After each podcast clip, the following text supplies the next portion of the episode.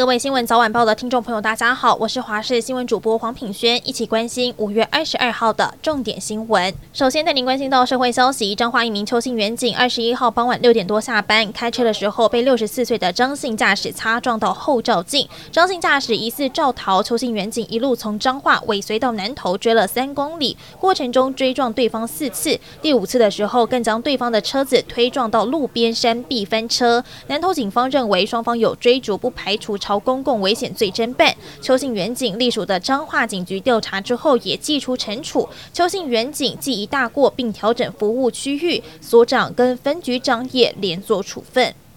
屏东县车城乡的一间超商在今天清晨六点发生随机攻击店员事件。一名男子先是大声咆哮，拿东西不付钱就要离开，男店员追了出去，男子竟然拿剪刀朝被害人猛刺，然后大笑之后骑车离开。警方调阅监视器画面，在五个小时之后逮捕这一名男子，发现他情绪不稳，前一天骑车离开户籍地，骑了八十公里远到横川跟车城乡，接连在公庙纵火，跟另外一间超商。闹事，然后又随机伤人。侦讯之后，依伤害以及公共危险罪送办。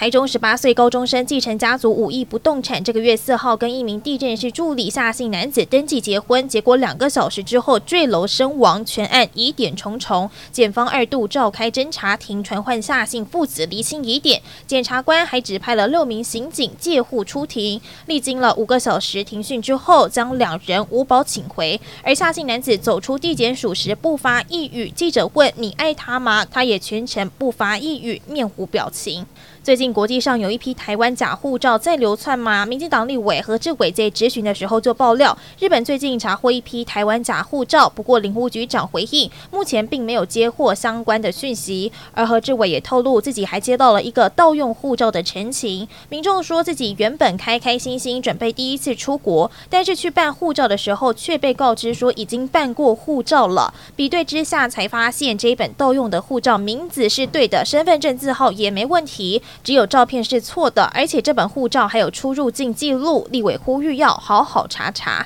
民进党台北市议员严若芳在今天拿出台北市长蒋万安在去年十一月跟 IMB 诈骗案关系人陈振修合照，要求蒋万安应该要辞职道歉。蒋万安就回应，他并不认识陈振修，不可能在跟民众要合照的时候来询问对方的背景，指控也应该要拿出具体事证。另外一方面，国民党立委参选人徐巧芯脸书贴出了民进党主席赖清德跟绿营前中执委郭在清在参会上面同桌的照片，认为赖清德过去说不。认识郭在清是在说谎，赖半则要蓝营别再看图说故事。赖清德也从来没有说过不认识郭在清。再来关心国际焦点，新冠疫情期间，美国前总统川普借防疫名义阻止移民入境美国的第四十二条法案，在五月十一号期限届满，无证移民大量涌入纽约市寻求庇护。原来纽约市有所谓的庇护权法，规定纽约市政府必须为寻求庇护的人提供栖身之所。为此，纽约市政府启用过时关闭的饭店、运动中心跟公立学校来充当收容中心，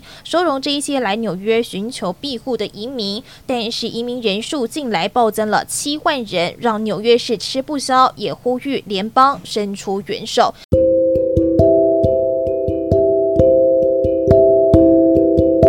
以上就是这一节新闻内容，非常感谢您的收听，我们明天再会。